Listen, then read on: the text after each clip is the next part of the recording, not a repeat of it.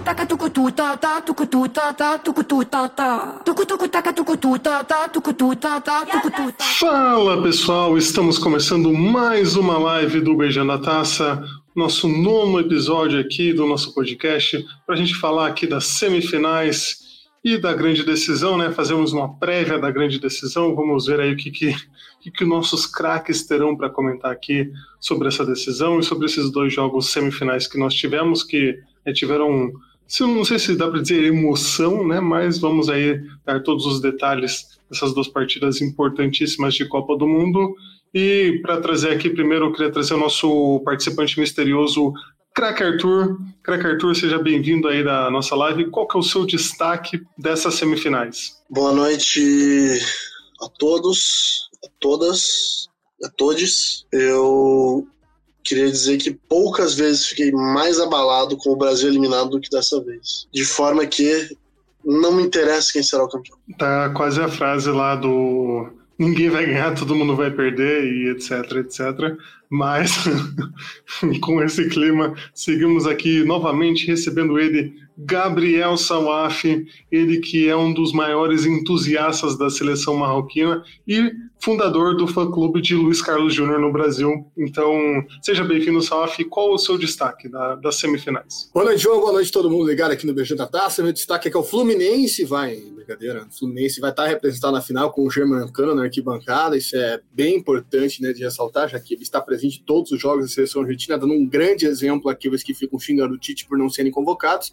É, enfim, falando sobre as semifinais, achei que uma semifinal foi completamente dominada muito pelo que aconteceu no jogo, né, que foi um fator decisivo que a gente vai debater daqui a pouco, e um outro foi um jogo típico da França, né? A França, quem acompanhou a última Copa sabe que a França joga exatamente do jeito que jogou contra o Marrocos, então tem uma galera que já tá falando: "Ah, a Argentina vai passar o carro na França, a, gente, a França ganhou na Sul". Não é assim, cara. É só você lembrar 2018, a França jogou exatamente a Copa desse jeito. Todos os jogos da França foram assim. Então, não me assustou nem um pouco. Triste pelo Marrocos, né? Porque provou, provou estar onde está, vamos dizer assim, né? Com o jogo de semifinal, mas futebol é futebol. A gente vai ter uma grande finaleira lá em Lusail, cidade que recebe a MotoGP também e vai receber a Fórmula 1 a partir do ano que vem. É verdade. Grande Qatar se apossando de todas as modalidades esportivas e levando para o Oriente Médio, que é onde tem torcedor? Não, onde tem dinheiro. Então é isso que acontece no Qatar. Mas vamos começar já aqui com o primeiro jogo semifinal entre Argentina e Croácia que nós tivemos na terça-feira. A Argentina fez um sonoro 3 a 0 na nossa Croácia. É, Croácia né, que eliminou o Brasil. Tivemos aí vários comentários, né, muitos deles infundados aí falando sobre o que, que ia acontecer se o Brasil tivesse passado, que era uma vergonha e blá blá blá, mas eu vou deixar isso para vocês comentarem aqui. Mas né, a Argentina fez aí um gol já na primeira etapa para matar já as, as pretensões croatas de, de fazer um jogo mais fechado, né, de se segurarem completamente. E a gente teve mais um jogo aí que a gente ficou falando todas essas rodadas de Copa, né? Mais um jogo de Lionel Messi para se lembrar, mais uma grande atuação aí do nosso PIB argentino. E o Scaloni escalando um time diferente para cada necessidade. Isso você acha que foi né, a escalação de Scaloni para cada rodada foi um, um fator importante para a Argentina chegar nessa decisão, só e para vencer a Croácia também? Cara, eu acho que pode, com certeza, mostra um domínio do Scaloni quanto ao grupo que ele tem, né, um conhecimento, e talvez dentro daquilo que as pessoas ficaram comparando entre ah, o que, que o Tite fez errado, que não passou da Croácia, não só da Croácia, mas da Copa inteira, mostra uma diferença, acho que, do Tite com o Scaloni. Acho que o Tite morreu se prendendo na ideia de jogo, né? Eu não estava aqui no último podcast, mas eu, eu tive essa ideia e até acho que debati com vocês sábado, quando a gente se encontrou fisicamente, né, no aniversário do nosso misterioso, que o Tite ele fez as alterações que não mudaram o esquema do jogo, né? No jogo ele tira o Vinícius Júnior, bota o Rodrigo, tira o Rafinha, bota o Anthony, tira o Richarlison e bota o Pedro. Ou seja, são alterações que você só troca o, a peça, você não altera, né? Não altera nada o tipo do jogo, você não preenche mais o meio, você não. É, é, é muito pouco, né? Pelo que o jogo estava se desenhando ali contra a Croácia. E o Scaloni não, ele mexe, ele não tem medo, não tem esse papo. Eu acho que isso muito se deve ao Brasil, porque, sei lá, se o Tite, vamos supor, tira o Vinícius Júnior, que é uma peça, meu Deus, era um escândalo. O melhor, o Vinícius Júnior pode ficar fora de um jogo desses, não sei o quê, sabe? É, é, tem esses dramas aqui que no Brasil acontecem muito. Então, Tite acho que escreve muito com a pressão popular. O Scaloni consegue, ele consegue alterar também, porque não, ele não, não há nenhum tipo de jogo que ele precise tirar o Messi, né? Isso talvez esteja uma coisa importante, né? Mas, por exemplo, uma, uma mudança que ele, ele e ele acertou muito bem foi tirar o Lautaro Martinez e botar o Julian Álvares. Olha o que o Julian Álvares fez na semifinal, né? Fez dois gols. Talvez a gente viu isso na outra Copa do Tite, que ele ficou com medo de tirar o Gabriel Jesus do time. Então, só pegando aí para comparar. O que aconteceu no jogo entre Argentina e Croácia foi o lance decisivo foi o pênalti. Porque até aquele lance, minuto ali, acho que era 30 minutos do primeiro tempo, mais ou menos, a Croácia estava conseguindo impor o jogo dela. A Croácia estava ficando mais com a bola, tendo um ótimo posse de bola, a Argentina não conseguia se encontrar muito bem no jogo, teve uma chance com o Enzo Fernandes fora da área, mas a Croácia chegou num lance antes com o Perisic, né, quase fez um gol de cobertura, ou seja, inclusive nesse lance foi escanteio, né? Fica aqui o registro, mas não vão falar que roubaram a Copa por causa de um escanteio não dada para a Croácia. Que, em consequência, saiu o pênalti, mas uma coisa não tem nada a ver com a outra. E a partir do momento que a Argentina consegue aquele pênalti, a sair na frente do placar, ela quebra o jogo da Croácia. O Brasil conseguiu fazer isso somente no, na prorrogação, né? Só no minuto 100, se eu não me engano, saiu o gol do Neymar. A Argentina fez isso com 31 minutos de jogo. Isso muda muita coisa. E aí, logo no primeiro ataque da Croácia, depois do gol, os caras erram um escanteio, a Argentina faz um gol de pelada. Então, aquilo ajudou muito a Argentina a controlar o jogo, né? Aí tem, tem muitos fatores do jogo, mas, primeiro, a escaloneta completamente modificada para o jogo, preparada aos aspectos que a Croácia explora, né? Isso não anulou. O Modric, quando o jogo estava zero, estava jogando demais. Ele meteu uma, cari uma caneta no talhafico, meu amigo, que foi uma coisa espetacular. Mas depois a Croácia se perde, o Kovacic muito mal no jogo e a Argentina consegue. E o Messi, que não tem muito né, o que falar do cara, o cara tirou o melhor zagueiro da Copa para merda, essa é a verdade. Ele fez o, o melhor zagueiro, né? O, sempre me foge o nome do maluco, porque eu quase falo Kivaratskelia, não sei porquê. O Kivardiol, né?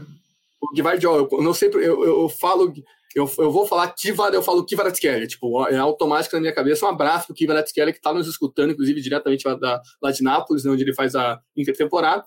Mas falando disso, ele tirou o Kivaratskelia pra merda, cara. Foi sensacional aquele lance, foi espetacular.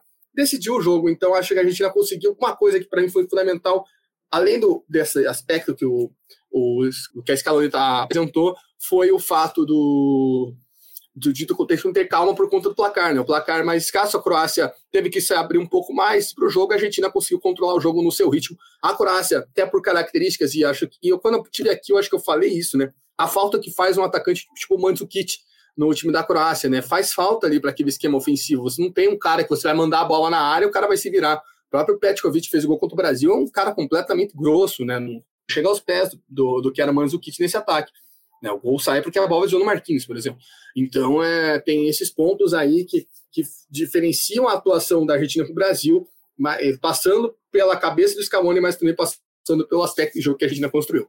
E obrigado pelo elogio. Obrigado, Eduardo Pitão, aí, pelos elogios. Né? A, gente, a gente sabe que você está mentindo, mas a gente fica feliz do mesmo jeito. É, mas eu queria mostrar aqui na tela aqui a, não sei se fica tão grande assim, mas aqui está aparecendo, que para chegar né, na final da Copa do Mundo, o Scaloni mudou, né, igual a gente falou antes ali no começo, né, três zagueiros contra a Austrália, a marcação individual para a Holanda, né, para anular o Dumfries, e os quatro meio-campistas para usar contra a Croácia, para fechar aquele meio-campo que né, passeou contra o Brasil, e o Julian Álvares para brigar ali com o Brozovic. Né, então isso foi né, um dos, dos fatores aí importantes para essa classificação da Argentina, né? Mas eu queria perguntar para o Arthur, o que que, que, que aconteceu?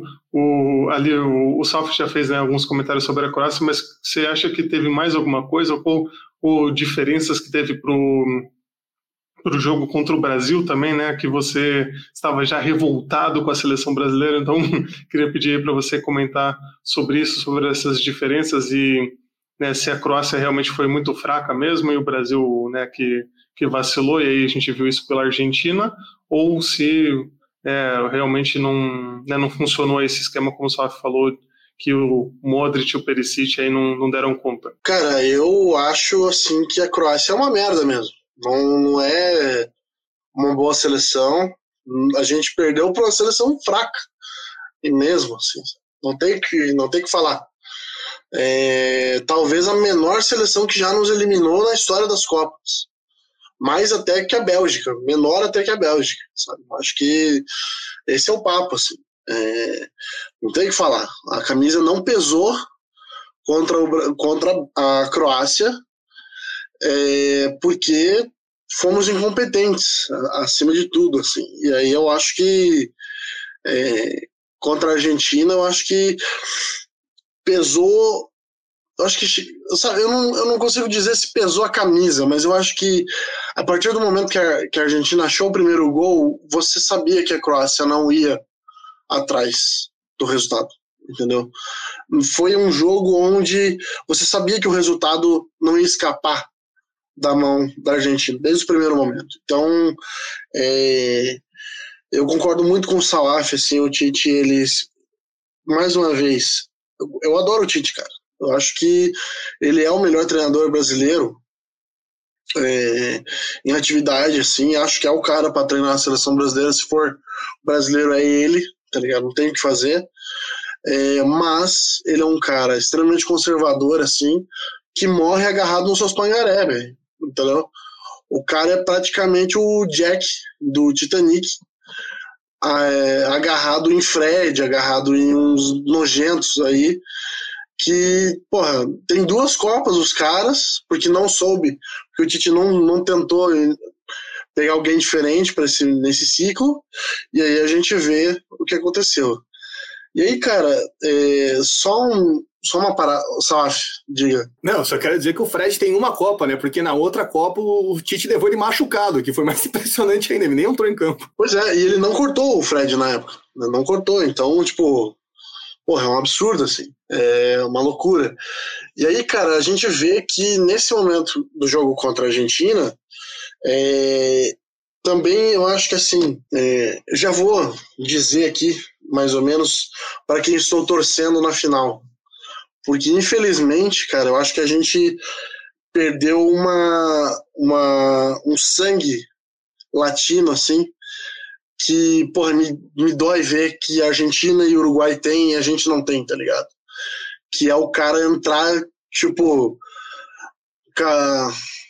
com ela apontando pro céu o tempo todo, entendeu? No jogo inteiro, cara. E aí, porra, quando eu vejo os caras ali dando sangue, sabe? Eu acho que, tipo, meu, porra, tu pega essa escalação da Argentina aqui, cara, é uma escalação horrível, assim. O Brasil, do, do goleiro ao ponto esquerdo ali, acho que só o Messi é melhor do que qualquer brasileiro que a gente tenha. Entendeu? Não tem, não tem comparação. Mas a Argentina joga a Copa como se fosse seleção grande, cara. Entendeu? Então, e aí é foda. Na última Copa não jogou é, nada, porque é uma bagunça, e passou de fase porque tem camisa, entendeu?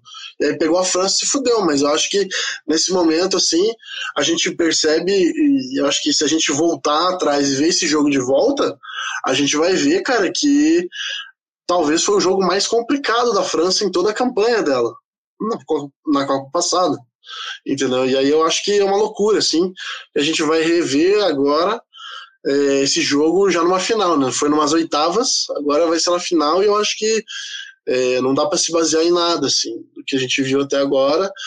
É, acredito que se o Brasil tivesse passado, a gente ia tomar um ataque da Argentina, entendeu? E não é porque ah foi 3 a 0 tipo assim, é, acho que muita gente. E aí eu, aí eu, nem assim, é uma coisa que eu, que eu também relevo muito, que é Copa do Mundo é época para todo mundo assistir bola, é, bola, né, cara? Então eu não julgo quem só assiste bola na Copa do Mundo e comenta no Twitter. Para mim não tem problema. As pessoas são livres nesse país. E aí, cara, é, ver um comentário de gente falando se a, se a Argentina fez 3 a 0 na Croácia, imagina o quanto faria no Brasil. Futebol não é ciência exata, meu querido. Se fosse ciência exata, tava no livro de matemática. Entendeu? E agora eu falo para você, cara. É assim, o que eu digo de tomar uma taca é a gente ia chegar um momento onde mentalmente a gente ia estar tá fudido contra essa Argentina, ia estar tá 1 a 0 pros caras, fazendo fervo na nossa área o tempo todo, entendeu? E tomar de 1 a 0 da Argentina é muito mais vergonhoso, muito pior para qualquer brasileiro do que, sei lá, ser eliminado nos pênaltis para uma Croácia, assim, pelo menos para mim. Assim. A gente não ia mais viver em paz se fôssemos eliminados numa semifinal de Copa do Mundo para a Argentina. É, eu concordo que, inclusive, né, falei que eu, eu tenho às vezes um certo receio de enfrentar a Argentina num futuro, num jogo tão importante assim como semifinal e final de Copa, porque eu acho que eu teria um ataque do coração antes do final da partida, pensando o que seria perder para a Argentina, né? Porque, né, pelo amor de Deus, o que é ser encheção de saco por muito tempo, né? Para ter uma reversão disso ia demorar mais ainda, então complicadíssimo. Mas aí chegou o Arthur Henrique, saiu, saiu do mistério, Opa. apareceu para as câmeras. Alegria. Boa. Mas eu acho que, que a Argentina, como, como o Arthur falou, vem jogando os jogadores se dedicando muito né, para fazer as funções deles, mesmo eles não sendo tecnicamente né, melhores que o Brasil, que uma França, mas tem o Lionel ali que, que guia esse rebanho, né, que guia a arca, que carrega todos esses elementos na arca para buscar esse título, né? Vamos ver se vai conseguir parar a França que quando quer joga futebol, né? Vamos ver o que, que pode ser disso. Diga, Gabriel Salaf. Não, eu queria fazer um destaque que muita gente falou, mas vamos colocar aqui porque somos um programa da família que fala as coisas que são faladas por outras pessoas que é o, a, a, diferença que fez a Argentina perder aquele primeiro jogo, né? Porque se a gente for parar para pensar, a Argentina vem de cinco mata-matas, porque os cinco jogos que a Argentina perdesse, a Argentina estava eliminada. E desde aquele jogo contra o México, que não foi um jogo bom da Argentina, foi horrível o jogo da Argentina, mas foi um jogo com uma atmosfera de libertadores, de decisão, de, pelo amor de Deus, precisa fazer alguma coisa para a gente não tomar no cu. Literalmente foi assim que a Argentina entrou em campo. E depois foi pegando Gana, foi pegando raça, né? fez um ótimo jogo contra a Polônia, não fez um jogo bom contra a Austrália, faz, faz aquele jogo louco contra a Holanda, que a Argentina foi bem melhor, mas por, pes, por pesares do futebol acabou tomando aquele empate bizarro e foi para a prorrogação e uma semifinal que botou no braço e foi embora. É, eu acho, eu concordo com o Arthur que tinha esse risco, né? Eu já vi muita gente falando besteira, tinha gente falando que ia ser um novo 7 a 1 pelo amor de Deus, cara. Eu, mas é, é, uma questão, né? Sem nada da Argentina ia doer, óbvio, ia doer pra caralho. Né? Mas não dá para dizer, a ah, Croácia nos livrou de uma vergonha. Pelo amor de Deus, gente, vai cagar no mato com esse papinho. Eu fiquei pensando aqui no que o Arthur falou de é, um vexame de ser eliminado, menor seleção, cara. É que hoje é estranho de falar, mas eu pensei em duas, talvez, que ficassem no nível de nações do Brasil, que é Portugal de 66, porque Portugal não era absolutamente nada naquela época, e até mesmo a França em 86, porque a França estava começando ali a engatinhar. Até mesmo ouvi esses dias o Café Belgrado, não sei se vocês conhecem, um podcast de basquete que falou, e eles, eles citavam como em 98 foi tipo uma, uma vergonha, porque ninguém esperava, né? Porque a hora a diferença que era o Brasil, a diferença que era a França. Tipo, hoje, obviamente, né? E, como tem gente falando aí, já bota na decisão, na, na, na pauta, quando que a França vai ser penta, pelo jeito que se a França ganhar a Copa do jeito que tá, né? pelo jeito que tá de revelar jogador, o trabalho que eles têm, que parece que é bem melhor do que qualquer lugar do mundo, nesse aspecto, no caso. Não que a essa geração vai durar 15 anos, não é isso. Mas, enfim, é, tem esses pontos aí que eu fiquei refletindo enquanto o nosso craque Arthur falava, meu travo, tô percebendo pela imagem, mas é isso, João, é isso. Botar esses pontos aí na mesa e tais, tais pautas para você comentar. Pois é. E até eu vou trazer aqui, vou colocar na tela, bota na tela aí, ó, para vocês verem é, alguns sta uh, status, algumas estatísticas da Argentina que ela, em todas as semifinais que ela foi, ela foi finalista, ela passou por todas, né? Ela perdeu, como o Saf falou ali, né? Ela perdeu só o jogo para Arábia Saudita e o resto é, né, ganhou ou empatou né, nos últimos 42 jogos. O Messi ficou né, o, o maior goleador da Argentina em Copas, com 11 gols. O Messi é o primeiro jogador argentino a marcar cinco gols numa Copa do Mundo desde o Batistuta em 98. E o sexto jogador da, da Copa do Mundo a, a fazer o gol nas, nas oitavas, nas quartas e nas semis, né? Vamos ver se se vai marcar na final. Eu, eu, acho que nenhum jogador conseguiu fazer isso até, até hoje, né? De fazer gols em todas essas fases eliminatórias. Isso que ia falar. Se o, Messi, se o Messi fizer na final, vai ser o primeiro da história. Uhum. E a, a primeira é a maior margem de vitória de um sul-americano contra, contra um time contra um time europeu, né? Ah, não, de um time sul-americano numa semifinal, desde que o Brasil ganhou da França de 5 a 2 em 58. Olha aí a França. E a Argentina fez né, 12 gols no, na Copa desse ano, o maior desde 86, quando eles marcaram 14, né, quando eles foram campeões. E aí o Álvares é o, o quarto jogador a marcar dois gols numa semifinal de Copa para a Argentina, né, desde o Carlos Peucelli, o Guilherme Stabile e o, Mar, e o próprio Maradona em 86. E o Modric é o jogador mais velho a marcar a. Não, eu estou confundindo aqui tudo, desculpa aí quem, quem tá vendo que tá difícil para traduzir aqui. Mas é o jogador mais velho a jogar seis jogos de Copa do Mundo numa edição do, do torneio, né? Então, porque né, o, tipo, o nosso querido Roger Milá jogou, jogou, sei lá, até as oitavas, até as quartas, né? Quando ele era o recordista de idade. E o Modric consegue essa maior sequência aí do jogador mais velho. Mas números aí para a gente né, colocar, não que sejam grandes né, discussões, mas sempre interessante a gente ver aí essas coisas Oi, aleatórias. Desculpa, João. Sei que você é um cara bom, sei que você é um excelente pauteiro, mas pô, esses números esses foram uma bosta de números aí. É, provando que essa Argentina aí é, fez uma semifinal modorrendo. Cara, mas é, isso que é foda. Nenhum momento, cara, foi um jogo assim que é, em nenhum momento ele teve pra Croácia, tá ligado?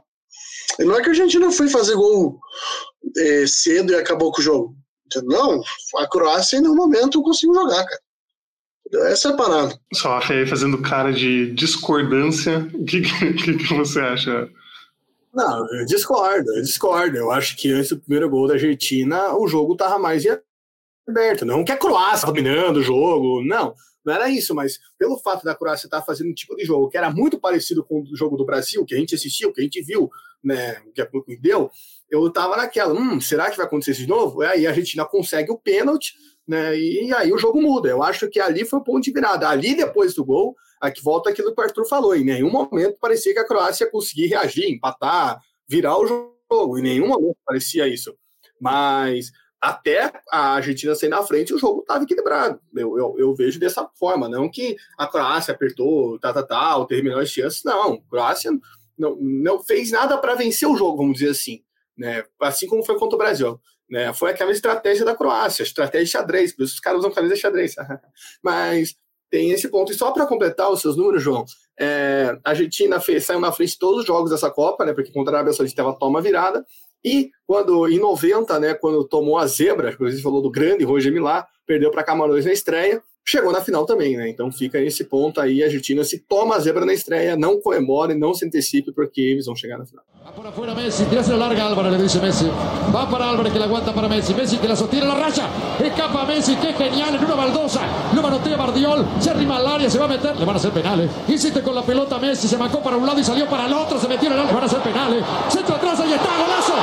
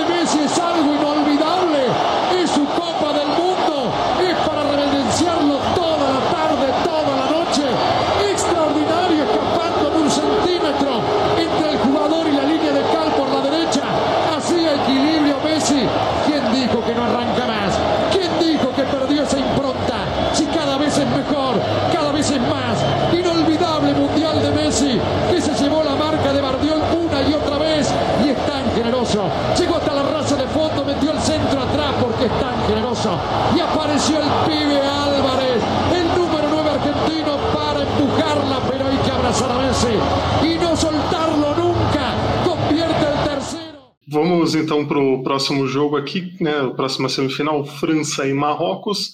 França que né, venceu por 2 a 0, mas a gente viu um jogo mais, mais igual do que a gente viu né, entre Argentina e Croácia, uma partida que foi disputada. Eu acho que o fator também que mudou muito a realidade da, do jogo foi esse gol inicial, né? A França fez um gol logo no comecinho, logo aos gloriosos cinco minutos, né, contra o Hernandes não ser meio estranho, eu não, achei muito louco ali, daí chegou em cima do goleiro, o Bono O Bono, não sei se ele tinha muita opção ali, mas eu achei que ele poderia ter fechado um pouco mais o ângulo né, para o chute, mas foi muito, muita loucura. Mas fez esse gol, mas o Marrocos, diferente da, da Croácia, não morreu, né? Não, não morreu para a partida, criou chances, teve bicicleta, teve um pênalti roubado da seleção marroquina, um pênalti que eu até agora não entendi por que, que o juiz deu o cartão amarelo para o cara que sofreu a penalidade. Um negócio surreal. Na hora que eu estava assistindo, eu achei que ele tinha dado falta de um do lance anterior ou qualquer coisa assim, sabe? Quando né, para o lance aí que ele vai marcar, mas não, não tinha, não tinha acontecido absolutamente nada antes. E aí ele dá cartão pro cara que sofreu a penalidade e o outro cara da França lá ficou lá sentindo dor e o juiz acreditou nele, só pode ter sido isso, não sei. Mas o pior não é nem o juiz, né? O pior é o VAR não chamar para ele ver um lance bizarro daqueles, né? E o VAR achar que aquilo ali foi normal. Mas acho que o Marrocos foi muito mais guerreiro, foi muito mais é, fiel ao jogo dele, no sentido de, tipo, pô, levamos o gol, mas vamos continuar insistindo. Mas, apesar disso, né, o que que... É, você acha, é, você acha, Arthur, que, que teve, fez falta também um finalizador, como para a Croácia fez falta ali um Mandzukic, você acha que fez falta o Shedira? tá jogando brincadeira. Mas um, um cara para colocar a bola no gol ali, porque chegava muito pelas pontas, né, principalmente pelo lado direito ali com o Hakimi e com o nosso querido Ziyech, mas na hora de chutar ali não acontecia muita coisa, né? Cara, eu acho que eu vi só o primeiro tempo de jogo. o segundo tempo estava trabalhando, infelizmente aí. É, felizmente, né? De uma margem de desemprego nesse país, é bom estar tá trabalhando. Jovem, trabalhe. Mas, é, cara, eu, eu acredito que assim, o, o pênalti que você comentou é bizarro. é o, o Theo Hernandes, ele deu uma, ele deu uma canelada na, no pé do, do jogador ali, do, do glorioso jogador que eu esqueci o nome agora, quem foi. É... E assim, é praticamente o Kiko falando que deu uma narigada na mão do, do, do, do rapaz que brigou com ele, né, cara? Porque é um absurdo aquilo ali. O cara tomou amarelo, né? É, depois de sofrer a falta. E o próprio Theo Hernandes que fez o gol, né? Então poderia ter feito o gol e feito a cagada, mas acabou é, sendo beneficiado aí com esse lance.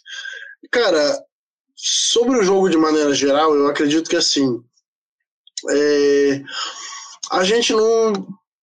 Assim, não sei, não sei vocês, mas meio que o Marrocos foi mais longe do que a gente achava. É, assim, né, sendo bem prático.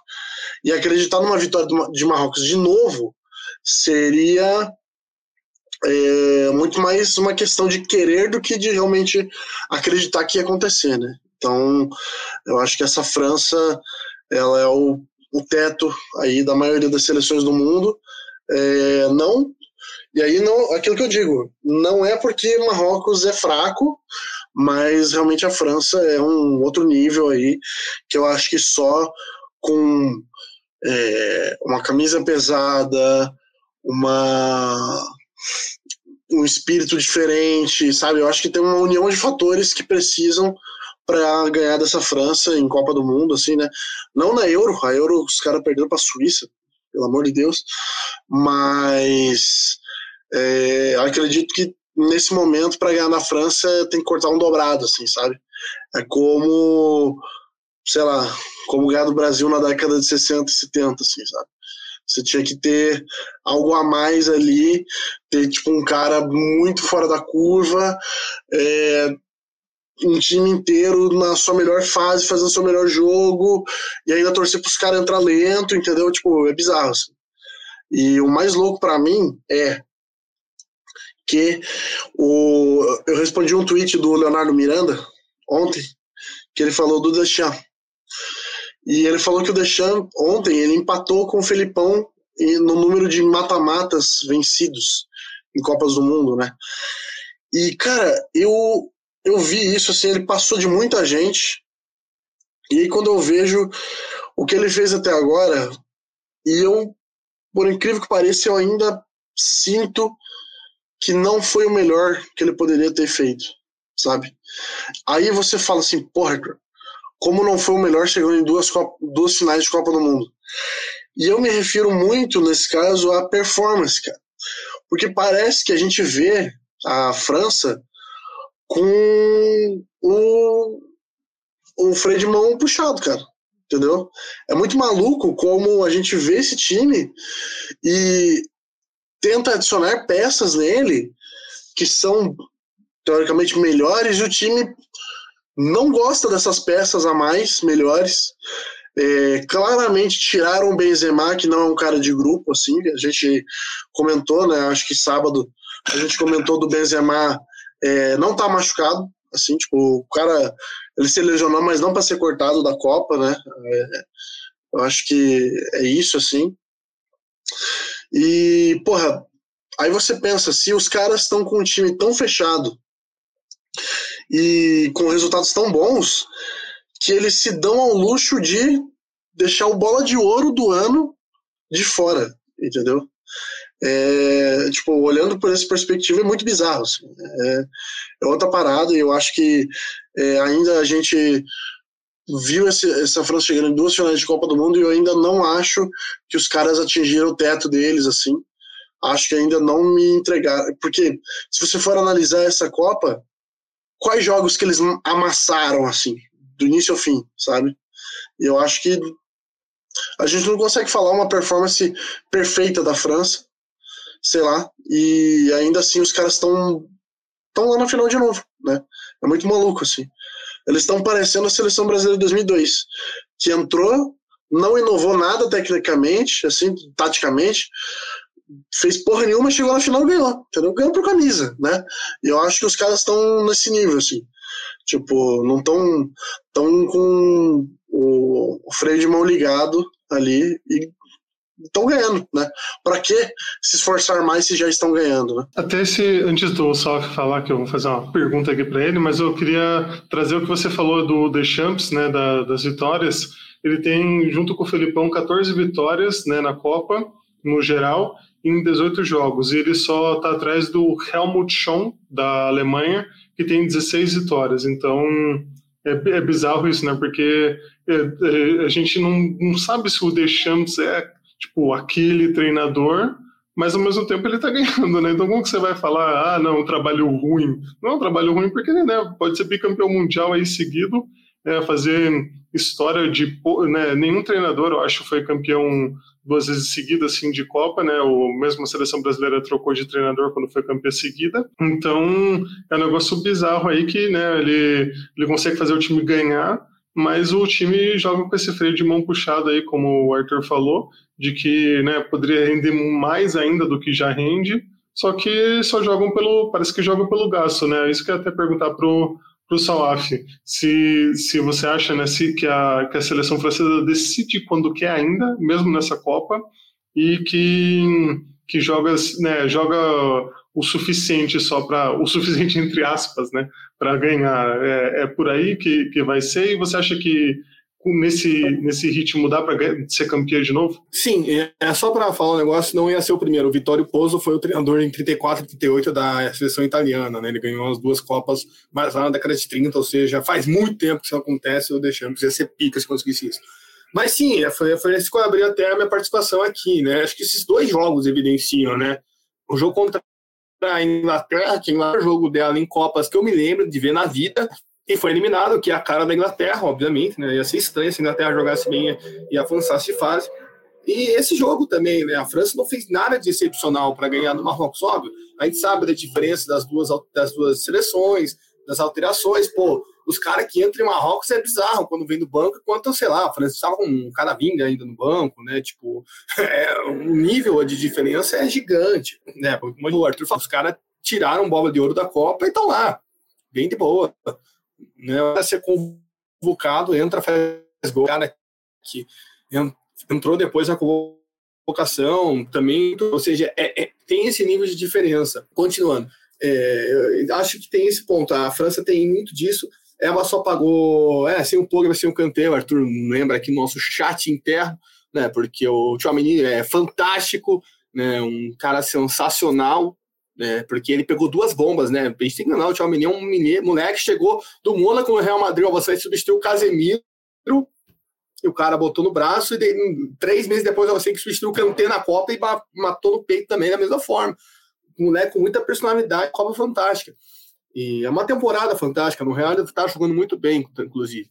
Então acho que tem esses pontos aí. A França só pagou, acho que por esse modo de jogar, de matar quando quer contra a Suíça, né? Que a Suíça conseguiu empatar aquele jogo e passou nos pênaltis, né, com uma atuação monstruosa do Sommer. E fim. E até que o Arthur estava falando, né, da França com o Deschamps não tem essa performance. Cara, as melhores performances que eu consigo me lembrar da França com o Deschamps são na Copa de 2014, né, os famosos negros maravilhosos que saem tabelando, porque naquela Copa você via os jogos da França, aqueles dois primeiros da fase de grupos, né, que foram contra a Suíça e contra Honduras, aí você falava, caraca, esses malucos estão vindo. Né, eu lembro que na, na, minha faculdade, não sei né, de vocês se vocês tinham esses papos, né, porque a gente ainda não se conhecia, mas João já conhecia Arthur naquela época, é, a gente já era unânime em falar que a França ia ganhar a Copa de 18 com aquele time, né, olhando a Copa de 14. A gente se reunia nas rodinhas, analisando agora falava, cara, a 18 é da França, pode esquecer, e não deu outra.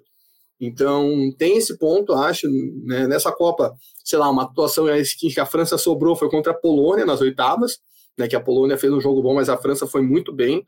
É, contra a Austrália também, de certa forma, foi um jogo muito bom da França, né, com muita intensidade, buscando a goleada, porque se a França jogasse o mesmo futebol que jogou contra Marrocos, aquele jogo contra a Austrália, sei lá, 2 a 1 um, de virada, nossa, a França virou, né, e a gente lembra da outra Copa, o que a França sofreu para ganhar da própria Austrália, do Peru, né, empatou com a Dinamarca, depois nas oitavas fez aquele jogo contra a Argentina, aos, aos capengo a Argentina, e a França deixou aquele jogo ser emocionante, Contra o Uruguai também foi um Uruguai e Bélgica foram jogos exatamente iguais esse que a gente acompanhou. E afinal conseguiu se impor um pouco mais, mas enfim, não é uma seleção que parece que brilha, mas é uma seleção forte. Isso que é muito louco, né, cara? Tem um cara igual o Mbappé que pode estar sumido do jogo estava e faz uma jogadaça e gera um gol, né? Porque aquele, a jogada que ele faz ali no segundo gol foi fantástica. Ele tira o Mirabate também, outro cara fantástico, depois tripla três caras e, e aí a bola acaba sobrando pro moleque fazer o gol. Então, tem esses pontos, né, individualidade. Tem um cara que está jogando muita bola, e para mim, opinião impopular, que eu não estou vendo ninguém falar, o Griezmann está fazendo uma Copa bem melhor que a do Mbappé, cara. O que o Griezmann está jogando nessa Copa é sacanagem, cara. É, é tá, fez muito bem para ele, acho que resolver aquela situação dele no Atlético de Madrid, que ele estava jogando 30 minutos lá para por causa do contrato e já estava jogando bem no Atlético de Madrid e tá jogando muito nessa Copa, cara. O Griezmann é o melhor jogador da França para mim nessa Copa e está sendo muita, muito chave para isso, né? Para conseguir se impor. E Marrocos, cara, tentou, cara. Não dá para dizer que Marrocos não tentou, né? Tentou eh, jogar com a linha de defesa inteira no sacrifício, né? O Aguer foi escalado, o Sainz foi escalado, o Madawi foi escalado, né? O Aguer não conseguiu nem entrar no jogo, no fim das contas. O Sainz, logo na segunda bola lá que ele perde de, de forma ridícula para o Giroud, ele pede para sair. O, o Madawi sai no intervalo, mas é engraçado, né? Porque Marrocos entra com uma linha de cinco, que como não tinha jogado ainda na Copa, acaba tomando o gol numa fa uma falha bizonha lá do, do El Mayak, né? Que tenta adiantar e dar o bote mais errado que não sei o quê. El Yamik, perdão. E depois o Sainz, né? Também errou feio lá, uma hora que ele foi antecipar o Giroud, e aí quando volta para a linha de quatro, o, Marrocos começa a jogar muito bem, né? Foi o momento que o Marrocos cresce no jogo. No segundo tempo, faz um começo segundo tempo fulminante, né? Na busca do empate. Desloca o jogo inteiro, né? Pelo lado direito, você tinha o Hakimi, o Ziet, o Rani, né? Que tá para ir para o Leicester agora, pelo que eu vi. Tá fazendo uma Copa também muito boa, esse moleque. E a França sofria porque tem um problema do Mbappé, né? O Mbappé é muito bom jogador, mas a gente sabe que na marcação não dá para contar com ele. Como o Deschamps não é igual o, Tite, né, que tira o craque do time por causa que ele não marca bem, como ele fez com o Vinícius Júnior, ele foi lá, tirou ali e ajustou com a entrada do Churrano na ponta, né, e passando o Mbappé para o meio. Aí a França volta para o jogo, né? Acaba aquela pressão. É, a saída do El Nesiri, eu acho que prejudica Marrocos, por mais que não estivesse jogando bem, mas os caras que vêm do muito ruim, velho. Tem o Chetira aqui que a gente viu nos outros jogos, que pelo amor de Deus, aí foi expulso, aí entrou um outro maluco aqui, deixa eu pegar o nome dele, o Randalá. Meu Deus do céu, cara, tem uma hora que ele pegou a bola, entrou na área e ficou tentando driblar três em vez de meter o canudo, cara. Eu olhava para aquele lance que é desesperado. Ele ainda quase fez o gol, né? Que o Kundê tirou em cima da linha, quando já estava 2 a 0 Mas o que eu acho que fica de destaque desse jogo de Marrocos é a gente sabia das limitações, era muito sonhar com o Marrocos na final, mas de uma coisa, Marrocos provou que isso não era uma coisa impossível. né, teve futebol para chegar e mostrar, ó, cheguei na semifinal por isso aqui, né? Chegou na semifinal, a gente falou um negócio lá, por exemplo, a Coreia do Sul, porque o juiz roubou, porque não sei o quê, citando no exemplo da seleção totalmente aleatória, na semifinal, não. A gente não vai falar um A de Marrocos nesse sentido, vai falar, ah, Marrocos chegou na semifinal porque jogou bola, porque fez um gol cagado contra a Espanha e se fechou, não. Marrocos jogou bola. Portugal, o jogo contra Portugal, você assistindo, você não vi, pelo menos eu senti isso, da mesma coisa que da Croácia, eu não vi em nenhum momento Portugal empatando aquele jogo, pela forma que o Marrocos se comportava. Marrocos teve, teve até uma chance mais clara de ampliar o jogo do que de Portugal é, empatar. Né? Teve um chute do Bruno Fernandes lá que o Bono pegou, mas a grande chance depois foi aquela, aquele lance que o cara tentou dar uma cavadinha na frente do goleiro e errou. Então, contra a Espanha mesmo, não parecia que a Espanha conseguia fazer aquele gol. Então, fica esse, esse destaque, né? Marrocos não chegou. Tem gente falando, ah, Marrocos chegou por sorte, cagada. Não foi isso, cara. E mostrou o futebol na semifinal para mostrar, ó, se não fosse a França aqui, né, vamos dizer assim, né, sei lá, se fosse a Inglaterra, a, o Southgate dada estava aqui, né, porque a Inglaterra no semifinal já é motivo para festa em Marrocos, mas, é, enfim, eu acho que mostrou bola, isso que fica o destaque, né, uma seleção não é aquela zebra que chega ao acaso, não é aquela zebra que chega porque pegou uma chave fraca, né, porque muitas vezes, quantas vezes já ouvi isso, né, ah, meu Deus, passou porque, ah, jogou contra não sei quem, não sei que, não, porra, eliminou Espanha e Portugal, e bateu de frente com a França, sei lá, pode puxando aqui cabeça e zebra, lembra um pouco da Turquia, mas que eu lembro, a chave da Turquia não era tão pesada assim, né? Eliminou Senegal e antes, se eu não me engano, foi o Japão. Não me recordo, eu vou até olhar aqui enquanto o João fala alguma coisa, mas tem esse mérito, né? Chega, é uma surpresa que chega jogando futebol. Acho que isso que foi mais legal da sessão marroquina e com ótimas peças, né? O desarme com a Merabat deu Mbappé ontem. Foi uma das coisas mais maravilhosas que eu já vi na vida. Cara, o pique que ele dá. Eu coloquei até no meu story no Instagram, ele passa pelo lateral, pelo Hakimi, não sei se era o Hakimi, ele, mas ele já tá correndo, ele já vê ele tá indo, ele vai reto. Ele vai reto na direção que o Mbappé vai cortar para ir para área. Ele chega certinho na bola. Tem gente reclamando que foi falta. Na transmissão que eu tava ouvindo, o cara falando que foi falta. Pelo amor de Deus, cara. Isso aqui fica um detalhe, né? Nessa hora que a gente vê como a mídia brasileira é péssima. Os caras, na transmissão que eu tava escutando, estavam discutindo como que o treinador escalou a Guer sem, sem, sem se tocar que o cara estava lesionado, tá ligado? Já no jogo anterior. Ou seja, material de estudo zero é, é complicado às vezes ouvir umas coisas. Mas, enfim, e o lance do pênalti eu achei bizarro, né? Eu não sei, eu, eu, eu, analisei aquele lance 20 vezes, eu falo sinceramente, eu não sei como marcaria. Porque o, o Theo Hernandes ele ganha a bola, mas ele fica ali caído, o cara tropeça em cima dele, eu não sei. Eu, mas é tudo menos falta para a França que foi que o juiz deu falta do cara no, no Ternas. Aquilo não existe. Eu, eu, eu não tenho dúvida se fosse lado inverso, o juiz ia lá e ia apitar cal. Se o VAR ia mandar voltar ou não, mas o juiz ia na cal se fosse lado inverso. Pois é, e acho que Marrocos é, foi uma coisa eu estou acompanhando e falando sempre aqui, né, do do ponta de lança do Luiz Fernando Filho, que tem um canal lá, o África Mamba, né, que ele falou que a chegada de Marrocos, óbvio, não é por acaso, né, tem qualidade, tem um time que que joga, que vem jogando muita bola, né? Jogou muita bola nessa Copa, ainda pode ser.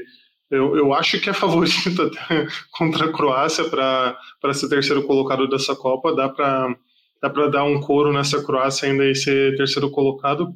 E é, é bom que ele, ele acaba elevando também o nível para as seleções africanas e, e, mostrando que as seleções africanas não podem ser tratadas como muita gente trata aí na, nas seleções de fora da Europa e da América do Sul como seleções coitadas, né? Ah, coitadinha, ah, não sei o quê, ah, chegou porque é zebra, como o Salaf falou, né? Não, eles estão fazendo um trabalho muito bom, conseguiram fazer essa captação de jogadores, né, que não que não nasceram no Marrocos, mas têm raízes marroquinas e que é, tem muito orgulho, obviamente, de defender essas seleções e, e, fizeram né, o que, o que né, surpreenderam aí os seleções que estavam achando que né, iam pegar um adversário fraco, como a Espanha e Portugal, né, e foram passadas para trás. Então esperamos aí que não só Marrocos, mas outras seleções aí africanas possam chegar cada vez mais para que a gente tenha um futebol, né, se o futebol já está mais globalizado, que a gente tenha uma Copa também mais globalizada, principalmente com o futebol africano que vem crescendo mais, né, em relação ao asiático ou é Oceania e tal, enfim. Não, eu só queria completar isso que você falou, né? Você, você falou desse projeto. Ah, tem academias públicas de futebol né, em Marrocos, em duas cidades, não me recordo quais são, mas tem o, você ficando em terceiro ou quarto lugar de uma Copa, você ganha uma grana muito grande, né? Eu tava ouvindo esses dias o pessoal falando de quanto o Brasil ia ganhar. Cara, Marrocos, vamos supor, fica em terceiro lugar, que merece. Jogou mais bola que a Croácia nessa Copa. Isso é incontestável. É, além de pô, poder ficar em oitavo lugar no ranking da FIFA. Se Marrocos ficar em terceiro lugar, o Marrocos vai estar para oitavo. E já larga na frente para ser cabeça de chave na próxima Copa, já que vai ser 12 grupos, né? Então imagine Marrocos cabeça de chave, que loucura ia ser isso. E 12, 16, né? Se for o grupo de três. E também é, o, val o valor financeiro. Todo mundo acho que já ouviu essa história, e não é mentira, né? Que essa geração de Senegal atual, forte, com Mané, com o Koulibaly, vem muito do fato de Senegal ter dinheiro para investir após a Copa de 2002, né? Que é aquela campanha, Senegal chegando até as quartas, os caras ganham dinheiro, investem e conseguem. Imagine se Marrocos já tem um projeto antes de chegar numa semifinal de Copa, imagine agora. Isso vai ser muito bom para o futebol local, no sentido até mesmo financeiro. Se os caras não derem uma de CBF, né? Que pega tudo para eles e, ah, não dá para botar VAR no Brasileirão sem o time pagar. Se não fizer isso, cara, Marrocos tem tudo para crescer ainda mais, né? Porque já é uma, uma até eu estava discutindo isso com o João no sábado, o Botola Pro, né, que é a liga marroquina, é, se não é o melhor, está entre as três melhores ligas de clubes africanas, né? Você já tem uma movimentação de torcedores muito forte que o mundo inteiro conhece, né? Quem nunca viu um vídeo da torcida do Raja, Casa do enfim, né? A gente sabe disso e, e vindo uma grana né, da FIFA e de, de, de um resultado histórico na Copa do Mundo, isso pode fortalecer ainda mais o futebol. Não digo para ganhar a Copa do Mundo, não. Nem o treinador deles falou, a gente sabe que pô, jogar uma semifinal para um país que não é tradicional no futebol como o Marrocos é uma vez na vida.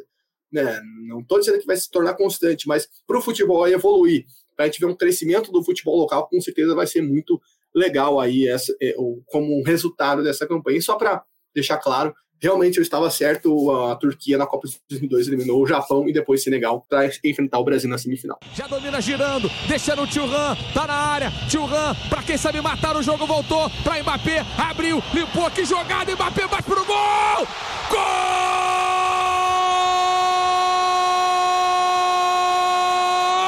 da França! No primeiro toque dele na bola. Colomboani com estrela. Bota a França muito, mas muito, mas muito perto de mais uma decisão.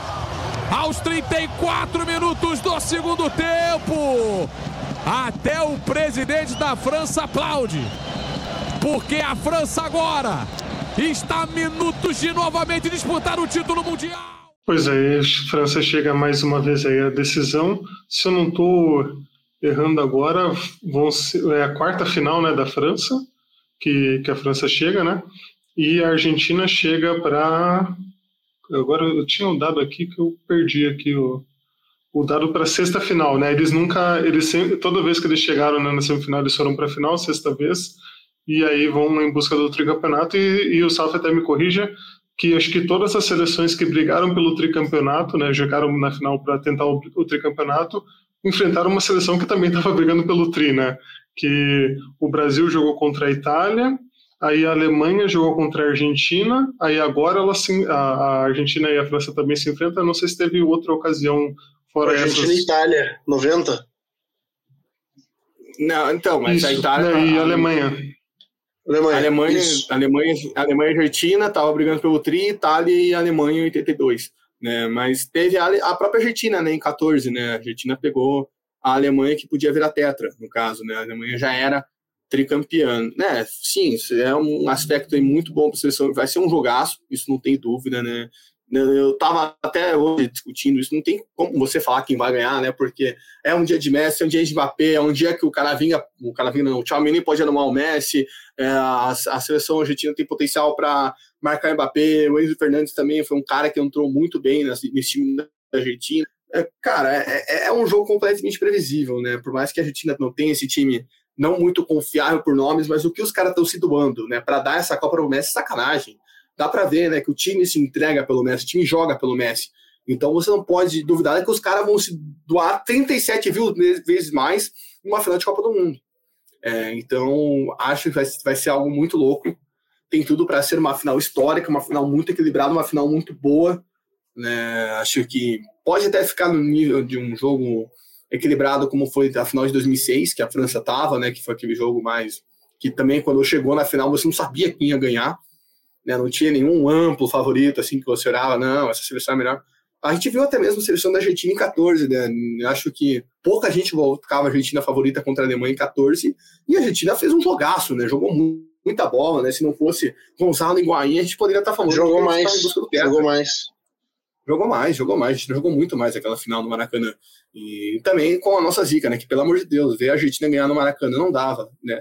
Mas, enfim, é, acho que tem tudo para ser um jogaço histórico daquela final, assim, até comparando, sei lá, finais que a gente assistiu, 2018, 2010, né? Tá bom, são finais de Copa, mas essa é aquela final de Copa, que fala, nossa, aquela final de Copa, meu Deus do céu, ah! né? Vai ser esse jogo que a gente vai guardar no coraçãozinho, vai recordar, porque são duas estrelas, né? Duas grandes estrelas mundiais, uma Copa que, sei lá, já teve história de Marrocos, já teve jogos como Inglaterra e França, é um desfecho bom, um desfecho perfeito e tem tudo para ser um jogaço. E quem fica muito feliz com esse desfecho é o governo do Qatar, né, que vai ter dois funcionários públicos dele jogando o jogo. Né, os funcionários públicos mais caros da história do mundo. Não, é, igual o Salah falou, assim, eu acho que a gente vai ver uma uma final de Copa do Mundo onde a gente não sabe quem vai ganhar, né? Porque, cara, em 2010, quem apostava contra a Espanha era maluco. 2014, depois do 7x1, quem apostava contra a Alemanha era maluco. E 2018, quem apostava na Croácia era um idiota, né? Não tinha como. É absurdo. Mas assim, é, pô, é, é, papo, cara, da gente. Na última Copa, assim, eu assisti comendo, almoçando, assim, sozinho em casa, porque ninguém tava dando a menor bola para essa final. E. É, sei lá, ali a camisa pesou mais do que tudo, assim. E eu acho que nesse jogo a gente é, tá prestes a ver aí a Argentina empatando o número de Copas com o Pelé, cara. Eu acho. É, é uma loucura o que vocês vão escutar o que eu vou falar, mas eu estou torcendo pela Argentina. Pois é, eu, eu, tô, eu tô mais inclinado para torcer para a Argentina porque eu tenho diferenças com a França e com os franceses, que não, né, meu advogado me orientou a não tecer maiores comentários aqui, né, em prol da minha integridade e não ser processado pelo governo francês. Mas eu acho que também pela. Agora vem aquele papo, né? Que muita gente fica, ah, mas isso, por causa disso você vai torcer, né? Mas cada um torce para quem quiser e é isso aí, não, né, não tem que. Né, igual o Arthur falou de, que, de quem não acompanha futebol que fica comentando no Twitter, é a mesma coisa. Você tem que respeitar e é isso aí. Mas eu tenho muita torcida no Messi, né? Um cara que, que eu gosto muito, gosto mais do que o Cristiano Ronaldo, sempre fui muito fã dele e acho que essa Copa consagraria muito, assim, né? deixaria ele num nível maior ainda do que ele já é. Não dá, né? Não, não, não quer dizer que, ah, nossa, o Messi vai é, ser menos considerado lá daqui 20, 30 anos, quando a gente for falar de Lionel Messi, a gente logicamente vai lembrar muito dele, assim como a gente falou, fala ainda né, do Zico, que é um cara que é muito craque, foi muito craque e não ganhou uma Copa, mas. Ah, não, mas falta, Messi, mas falta. Mas falta, né, Se o Zico tivesse ganhado uma Copa, falta de, faz diferença. Faz diferença. Faz, faz uma diferença, mas a gente ainda lembra, né? O Cruyff também, não, né? Não, não, é, é, que, falta, é que o Cruyff nasceu na Holanda, né, cara? Porra, eu digo que mas não o Cruyff, mano. Olha o Puskas. Olha o Puskas. O Puskas, cara. a gente olha pro Cruyff e fala assim, ah, ah, o Cruyff era bom, né? Mas assim, ah, o Cruyff se, se o Cruyff tivesse ganho uma Copa, a gente falaria dele top 5 de jogadores de todos os tempos. O Cruyff Entendeu? tá no top 10. Daí o Cruyff tá no top 10. Entendeu? Mas é isso que tá, é isso que eu tô falando. Se, não, se tivesse uma Copa, a gente estaria enaltecendo ainda mais ele. Sim, mas, cara, deixa, mas o cara não vira um lixo. Tipo, sei lá, o cara não vira, sei lá. Não, obviamente, mas eu não tô falando que ele vira um lixo, mas eu tô falando. Ganhar a Copa faz diferença. Da, da Alemanha de 82, tá ligado? Que, sei lá, vai pensar no nome. Eu lembro só do Schumacher, porque o cara é o Schumacher, tá ligado? Mas, mas assim, ó, veja, veja o seguinte. É, sábado, tivemos uma reunião entre amigos, foi meu aniversário. Tinha gente ali naquela mesa, mau caráter, que falou que o Zidane jogou mais bola que o Zico. E aí eu tenho que escutar esse tipo de coisa. Porque o Zico não ganhou uma porra de uma Copa do Mundo. Se o Zico tivesse ganho uma porra de uma Copa do Mundo, ninguém ia falar esse tipo de coisa. Entendeu? É isso que eu tô falando. Maior torneio do mundo, se você quer ser um dos melhores de todos os tempos, Messi. Tem que ganhar uma porra de uma Copa do Mundo, caralho. Porra. Fazer o quê? É isso aí. Eu acho que eu concordo que, obviamente, faz o, o, jogador ser maior ainda, ser mais consagrado ainda, né? Porque quando você fala, ah, o Messi ou o Cristiano Ronaldo foram maiores da história, mas e eles ganharam três Copas igual o Pelé? Não ganharam, né? Não, não tem, não tem esse, essa carimbada importantíssima que você pode ter no seu currículo de atleta, né? O nível, o nível técnico, o nível de conquista é muito diferente. Mas, Mas é já. É, exatamente. Porque ninguém fala no Cruyff como se o Cruyff fosse o melhor jogador da história. Todo mundo fala que o Cruyff é um baita do jogador, mas acho que mesmo ele ganhando a Copa, a gente não está discutindo se o Cruyff é no nível do Pelé. Mas o Messi, a galera quer botar no nível do Pelé, quer falar que ele é maior que o Maradona. Então, mas você não acha? Você não acha? Você não acha que o Cruyff, tendo ganho uma Copa, eles não iam colocar ele no mesmo nível ali pra, próximo do Maradona, por exemplo? Eu acho. Eu acho, eu acho que não. Acho que não chega no nível do Maradona, mas ele ficaria top 5 sem discussão do, da história. É, exato. Isso com certeza. Entendeu? Aí que tá. Mas eu sou fã do Cruyff, tem um livro do Cruyff ali em cima. Não, porra, eu, eu também sou fã. Esse é o meu ponto, pô. O Cruyff ele é tão foda, tão foda, que se ele, ele fumava, cara, ele fumava, ele, ele fumava. é um cara que ele fumava, velho. Fumava no intervalo, cara. Aquela foto do Pigas dele, assim, ó, soltando fumaça, assim ainda, pô. Foda. Entendeu? Porra, só que aí que tá, aí que tá, cara. O Cruyff é tão foda, mas tão foda, que faltou a Copa do Mundo pra ele, por isso que ele não é mais, tipo, as pessoas não falam dele, entendeu? Quando vai relacionar dos maiores de todos os tempos. Mas ele, ele tem que estar nesse patamar, pô. Isso que eu tô falando. Entendeu? Mas enfim, eu acho que é isso aí, cara. A Copa, a Copa ela aumenta patamares de jogadores, entendeu? E aí a gente vê, por exemplo, o Mbappé, né? O Mbappé já tem Copa. Quão, quão maior ele pode ser do que já tendo uma Copa, entendeu? É uma loucura, cara. Não, e só para completar, né? A gente tá falando que o Cruyff fumava, o Puskas era gordo, né? E a gente fala, ele é um gênio também. Olha só, os caras são muito bons, pra... a gente tá aqui, meu Deus do céu, cara, Puskas. E, e, eu tava até parando para pensar, né, que quando o Marrocos passou, se passasse para a final, acho que eu falei isso pro João, sabe? Eu falei para alguém isso. Cara, que loucura, né? Porque vamos supor, Marrocos campeão do mundo ia ser a maior zebra da história da escola? Provavelmente. Mas você vai parar, tá, mas qual que foi uma grande zebra campeã do mundo? Você vai parar pra pensar, ou você pensa na França de 98 que ganhou do Brasil, ou você vai parar na Alemanha em 54. É bizarro você parar pra pensar a Alemanha como uma zebra, mas foi. É a mais incrível. A Alemanha foi uma puta de uma zebra em 54. Acho que eu falei isso com o João no sábado, que eu lembro que a gente entrou num papo de contexto histórico e tal. É, é Porque eles foram, foram goleados, né, pela, pela Hungria na primeira fase. E, deta Aí e um detalhe, na final e vira. E um detalhe, a Copa foi nove anos depois que acabou a guerra. Olha como a Alemanha saiu da guerra, velho. É surreal, assim, né? Que a gente, a primeira, assim, né? Nove anos ainda é pouco, né? Para uma reconstrução, né? mas é, dá para dizer que é a primeira Copa que teve maior participação ali das nações europeias e tal, né? No pós-guerra, porque 50 foi meio quebrado, né? Tipo, só cinco anos depois, não, né, não, o pessoal não estava com um ânimo de vir para o Brasil, né? Tipo, pegar um navio para ir para o Brasil quebrado depois da guerra para jogar ali, daí uma galera desistiu, né? Tem inclusive um beijando a viúva para vocês escutarem sobre a Copa de 50 que a gente falou sobre isso.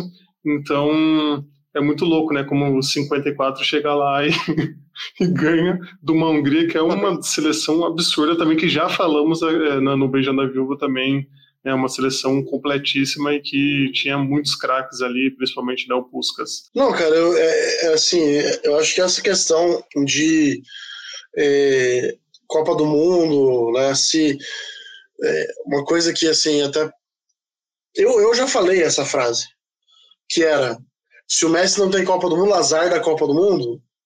Hoje eu, hoje eu reflito para ver que não é tão assim, não é tão assim, sabe? Eu acho que a Copa ela tem sua importância, obviamente porque são de quatro em quatro anos, porque ali você tem só os melhores disputando, né? Então, eu acho que é uma coisa que, que eu vi assim, o Casemiro falando, que muita gente zoou o que ele falou, que era tipo, ah, é, na Copa você não precisa ser bom, você tem que ser foda. E eu concordo com o Casemiro, cara. Eu acho que, tipo assim, não são os melhores tecnicamente que chegam na final de uma Copa.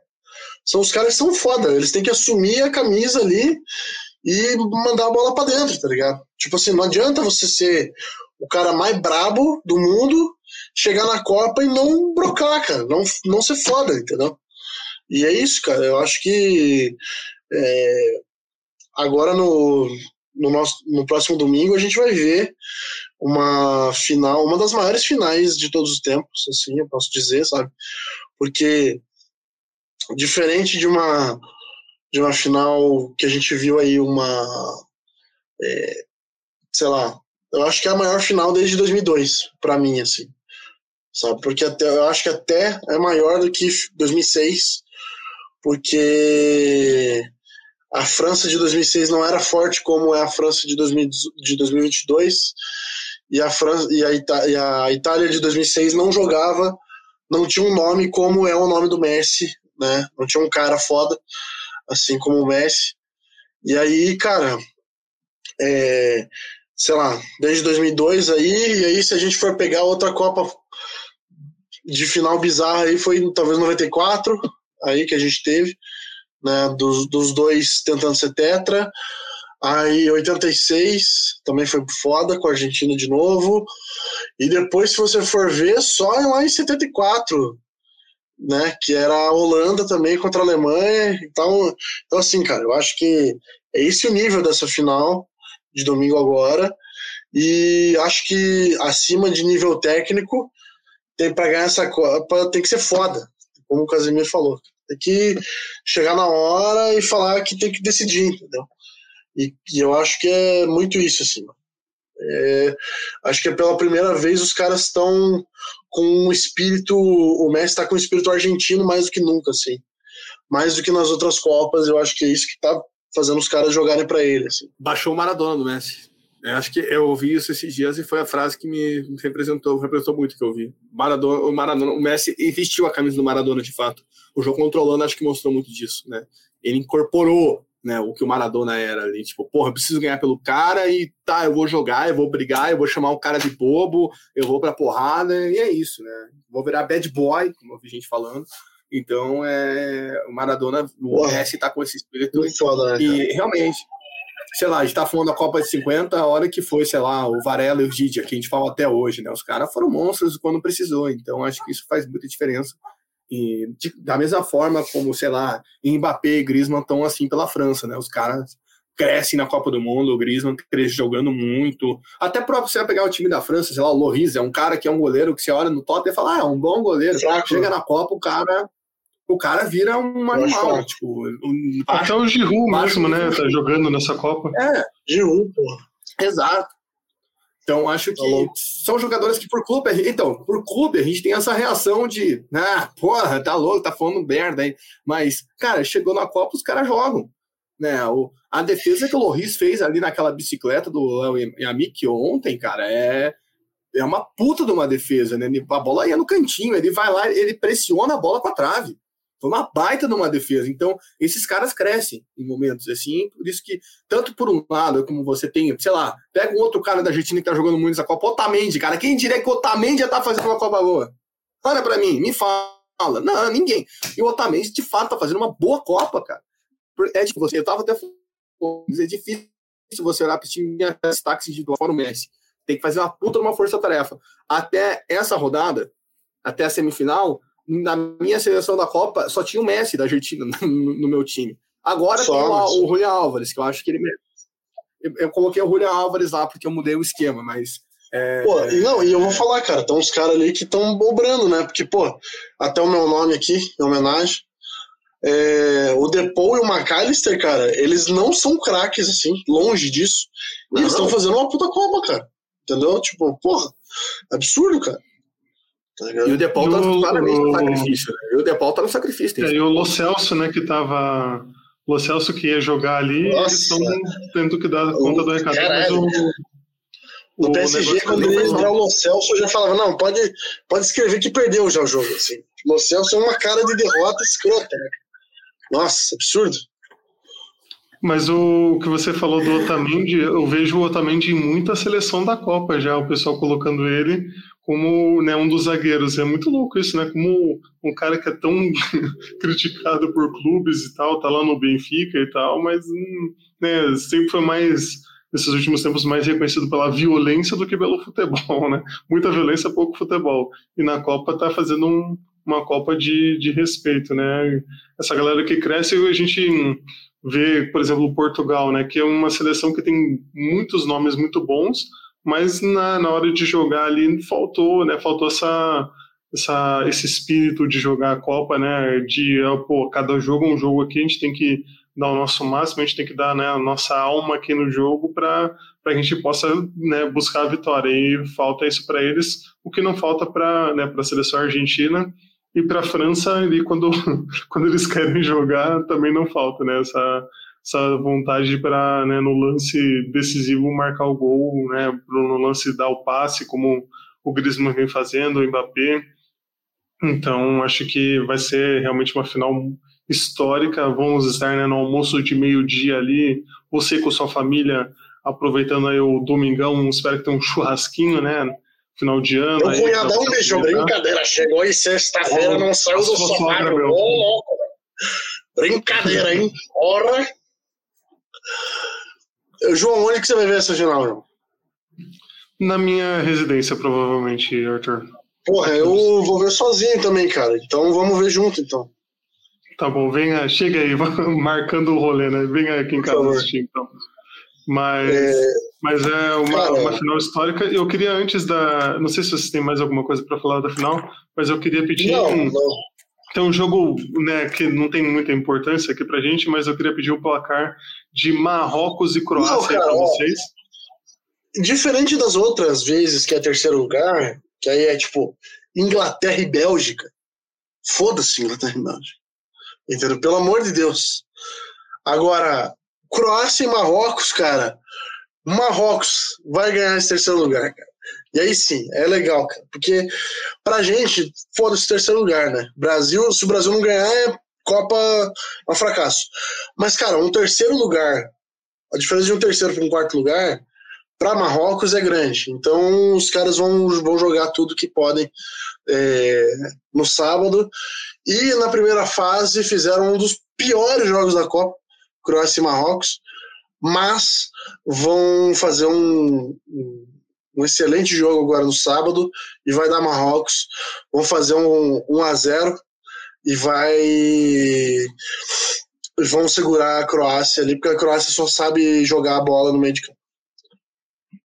Eu acho que vai ser 3 a 0 Marrocos. Espero que tragam aí a. Ta... Nem sei se tem taça de terceiro lugar, mas que tragam a taça de terceiro lugar lá para Marrakech, para poderem, né? A medalha, o SAF está fazendo aí da medalha, também tragam as medalhas aí para comemorar junto com a população marroquina lá em Marrakech, em todas as cidades que tenham jogadores marroquinos e seus familiares e né, façam um tour na, do terceiro lugar lá por Marrocos, inshallah. E, Saf, qual o placar que você coloca aí para essa partida?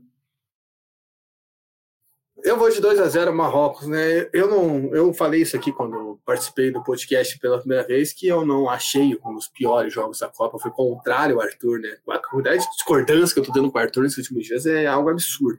É, mas é, eu vou de 2 a 0, eu acho que Marrocos merece e porque também tem toda além de ser um jogo mais animado, né? Porque não é aquele jogo no aspecto de velório, né? Tipo, puta, dois fracassados que deram na semifinal, passando, né? Como, sei lá, é, né? Teve Alemanha e Portugal, teve 2010 foi Uruguai e Alemanha, 2014 Brasil Holanda, meu Deus do céu, esse jogo é nulo na cabeça de 90% da população, né? Bélgica Inglaterra, a Croácia, pô, imagina a Croácia participou aí de três Copas e na metade ficou no pódio. Isso é muita coisa, né, para um país como a Croácia e Marrocos, que a gente já falou, né, de ranking, de premiação e de história, né. Mas acho que Marrocos tem uma Copa melhor, mas tem um fator desse jogo que acho que a gente não pode é, esquecer, que dói meu coração de falar, que é o último jogo de Luka Modric na história das Copas. Isso é pesado para mim, porque esse cara é, era aquele cara, Arthur, que esse cara sim, esse cara sim, se ele tivesse ganho a Copa de 18, a galera ia meter ele como top 10 da história. Mas, cara, para mim ele é um cara muito foda, muito foda, muito foda. Ele é muito foda. O jogo que ele fez contra o Brasil foi do caralho. É, e é um cara que eu, pelo menos, o Arthur certamente não, mas eu vou ser daquele cara que daqui 20 anos lá, o Salaf, 30 anos, o Salaf Gagá, vai estar tá olhando um jogo, vendo um cara meia boca no meio de campo, numa Copa do Mundo, e falar: Não, porque no meu tempo tinha o Luka Modric, aquilo sim era o meia de verdade. E certamente serei eu fazendo esse saudosismo idiota com o Luka Modric, mas ele merece, ele é um jogador muito foda. E sábado vai estar esse vídeo de Copa do Mundo. Cara, o Modric ter ganho uma bola de ouro e Xavi e Iniesta não terem ganho, não terem ganho, é um escárnio, é uma pantomima, uma patuscada. É, eu acho que é, o, o coroa aí, coroaria, né? Modric, essa O Neymar não ter ganho. Geração.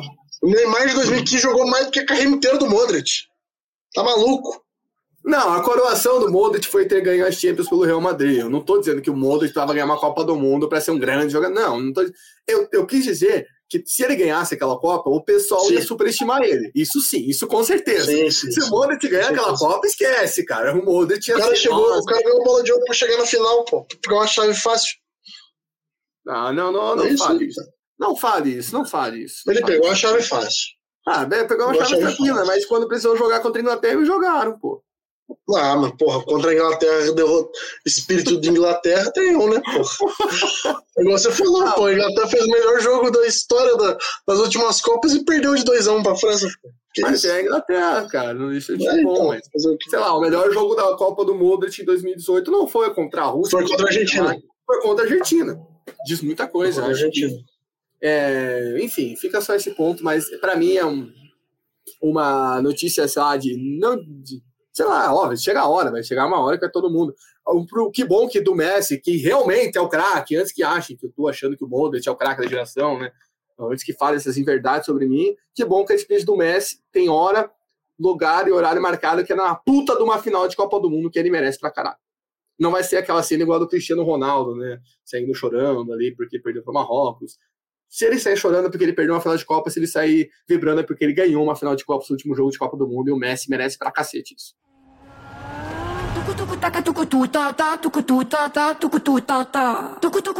E já aproveito para pedir aí para você, Sof, que placar você acha que vai ser dessa decisão que vai ser, né? A gente já falou que algumas vezes, né? Já dissemos e repetimos, né? Que vai ser um jogo histórico, talvez épico. Vamos vamos torcer pelo épico.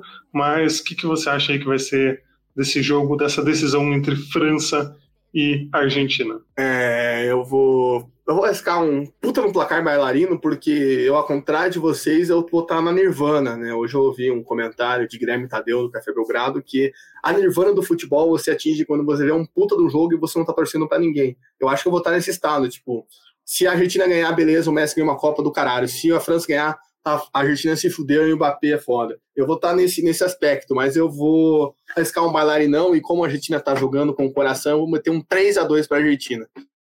Se eu acertar, me cobre, porque ia ser muito foda se eu acertasse. Ia ser loucura. Acho que eu ia achar legal, mas eu acho difícil. Eu vou para 1 a 0 ali, gol do Messi já tá bom para mim, já tô já tô contente. Mas Arthur, que que você que placar você vai colocar aí para essa final? Vai ser 2 a 1 um, na prorrogação. É... O Messi não vai, não vai fazer nada o jogo inteiro, vai ser marcado amplamente. Porém, o BAP também não vai fazer nada. Vão botar dois em cima dele todo momento que ele tiver a bola no pé. E aí os gols vão ser de caras aleatórios, assim. Que sempre acontece, né? Final de Copa do Mundo, os gols acabam indo para uns caras nada a ver, assim. E aí a gente lembra para sempre que esses caras fizeram gol em Copa por causa disso. Mas acredito assim, ó. Aí, por exemplo, vamos pegar a escalação da França é, contra o Marrocos e vamos pegar a escalação da Argentina contra a Croácia. Aí eu digo os gols que vão ser. Vai ser gols Na França, um gol vai ser do Chouameni. E na Argentina, os gols vão ser de. Cadê? Vão ser de Enzo Fernandes e. Cadê? É... Paredes. McAllister. Cara mais aleatório que o McAllister pra fazer o gol no final da Copa do Mundo. pra mim é McAllister. Paredes. E pelo amor de? Deus. Não, você vai botar o Chouameni, cara. O Chouameni pra fazer gol, cara aleatório. Pelo amor de Deus, escolhe outro, Arthur. Bota um Rabiot aí. O Rabiot tava só gripado contra a Malásia. Rabiot, né, cara? Mas eu não sei se o Rabiot vai jogar, né, cara? É... É que o Rabiot tava gripado, ele não tá lesionado. Então a chance dele voltar é grande na final. Eu acho que ele volta. Eu- é, Vai ser o gol do Marcos Churran. Grande. O pessoal tava falando que ele ia fazer o gol na semifinal porque o pai dele fez os dois gols na semifinal. Fica, pô, calma aí, né, pessoal? Vamos ser os, né, os loucos da coincidência. Mas acho que a gente já, já pode encerrar aí a nossa conversa. Teria mais fala aí, vixe, dá, daria para falar por, por muito tempo aí sobre essa decisão, muito, muitos aspectos, muita coisa aí envolvendo Argentina e França, né? mas voltaremos na segunda-feira, né, no, no domingo sem condições aí da gente fazer uma, uma live, mas segunda-feira voltaremos aí para falar da final com convidados, então vamos torcer aí para pelo melhor do futebol, né, pela vitória da Argentina, mas que seja um grande jogo. Diga, Não sei, não sei. Cara, vocês estão me vendo torcer pela Argentina, é isso? Vai ficar marcado pro resto da história que eu estarei torcendo para a Argentina numa final de Copa do Mundo. Então, eu não sei o que, que é mais humilhante que isso. Torcer, sei lá, torcer pro Curitiba numa, numa final? Torcer pro Atlético? Não sei. Né? Torcer pro Patriotas. É só no. Oi? Torcer pro Patriotas, né? Tem que botar um, um nível de realidade do seu time agora, né? Grande Patriotas. É, eu, eu só vou dar o destaque aqui para a grafia de Chouameni, que o, o Salaf nos mandou no chat interno aqui, que era o Chouameni, ele escreveu dois, o algarismo, aí Ameni, Chouameni, porra. Bom, né, cara? Bom, bom. Obrigado por isso. Maravilhoso aí, toda a dificuldade, né, de escrever nomes complicados da Copa do Mundo aí que ferram com os jornalistas que estão trabalhando. Mas queria agradecer aí ao Sof por mais uma vez fazer sua presença, dar a honra da sua presença aí para a gente. Muito obrigado, Sof. E que né, a gente tenha aí um, um grande jogo, uma grande decisão nesse domingo de Copa do Mundo, porque Copa do Mundo é uma das melhores coisas que a gente tem nessa vida para acompanhar, então que seja uma grande final, né, Sof? Exatamente. Obrigado a vocês pelo convite, mais essa participação. Eu fui convidado para a última, mas eu estava dormindo no horário que recebi o convite, então não tive como participar. É, e, e a, a, o cartaz da Copa do Mundo de 50, eu fui acessar na Wikipedia quando estava discutindo sobre o assunto, tem a bandeira das Filipinas, de Cuba, tipo, que não vieram para a Copa. Então é, é uma loucura. Então, um forte abraço e uma grande final para nós. É isso aí, com esses fatores aleatórios históricos aí que nós temos da Copa do Mundo com seleções que nem participaram, mas queria agradecer aí ao Crack Arthur por mais uma vez estar presente, ele que está, né, animado para essa final, está dedicado a torcer contra a seleção francesa nessa decisão e que terá aí essa, essa presença comigo para assistir, já convidado aqui para assistir aqui em casa essa final. Mas muito obrigado, Arthur. Segunda-feira estamos de volta aqui para falar de tudo, de todos os detalhes, por todos os ângulos para você curtir. Cara, é, eu eu confesso que assim poucas vezes o Brasil me abalou tanto quanto essa vez. É, eu até dei uma, uma menor hypada na Copa é, depois da eliminação do Brasil, mas assim vamos lá, né, cara? Final de Copa do Mundo é sempre um episódio é, muito importante, né, cara? Ainda mais pra gente que pira aqui, a gente que é psicopata de futebol. E, cara, é, acima de tudo, tomara que a gente tenha um jogaço, assim. E se for possível ainda, é, protocolando uns documentos aí para comprovar fraude na, no jogo Brasil-Croácia. Vou estar acampado na frente dos quartéis de todo o Brasil aí para pedir o gol impresso da Croácia, senão eu alegarei fraude. Aí o Brasil estará na semifinal da Copa do Mundo. Grande abraço. Forte abraço, vamos aguardar aí essa, essa documentação para aparecer aí na FIFA, né? Em 72 horas. Só mais 72 horas, patriotas. Mas é isso. Segunda-feira estaremos aqui num grande, um, né, numa grande celebração do futebol. Vou atrás de pessoas para mandarem áudios na versão podcast, comentários, um quase um criança esperança do futebol aí pra gente. Lotar o essa sala. We are the world, we are the world do nosso podcast. Exatamente, uma grande festa, todos cantando o hino da Copa, maravilhoso, que nem tem letra, mas iremos cantar. Então é isso aí, até segunda. Mande, mande todo esse podcast para todas as pessoas que você é, conhece, para sua avó, para sua tia, para o seu pai, para o seu cachorro escutar, para você ouvir antes de dormir, para você assistir, do jeito que você quiser né, acompanhar esse podcast, você acompanhe. Né? Então é isso aí, um forte abraço e até mais, até segunda-feira. Este podcast foi editado por Icarus Produtora, soluções em audiovisual.